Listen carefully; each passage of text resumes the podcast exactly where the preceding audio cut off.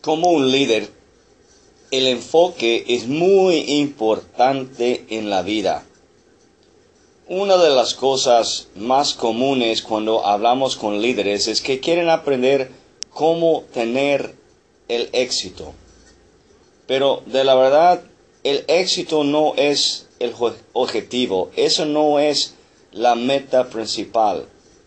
Nosotros como líderes es más sano que entendemos que el enfoque en hacia dónde vamos, con cuál fin y cuál propósito, eso realmente es mantener el rumbo exitoso en la vida.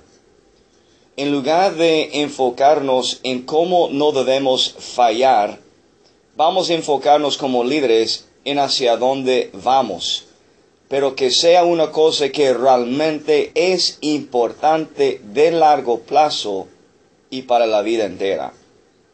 Y hoy la pregunta como líderes es, ¿cuál es mi enfoque y a dónde voy en mi vida?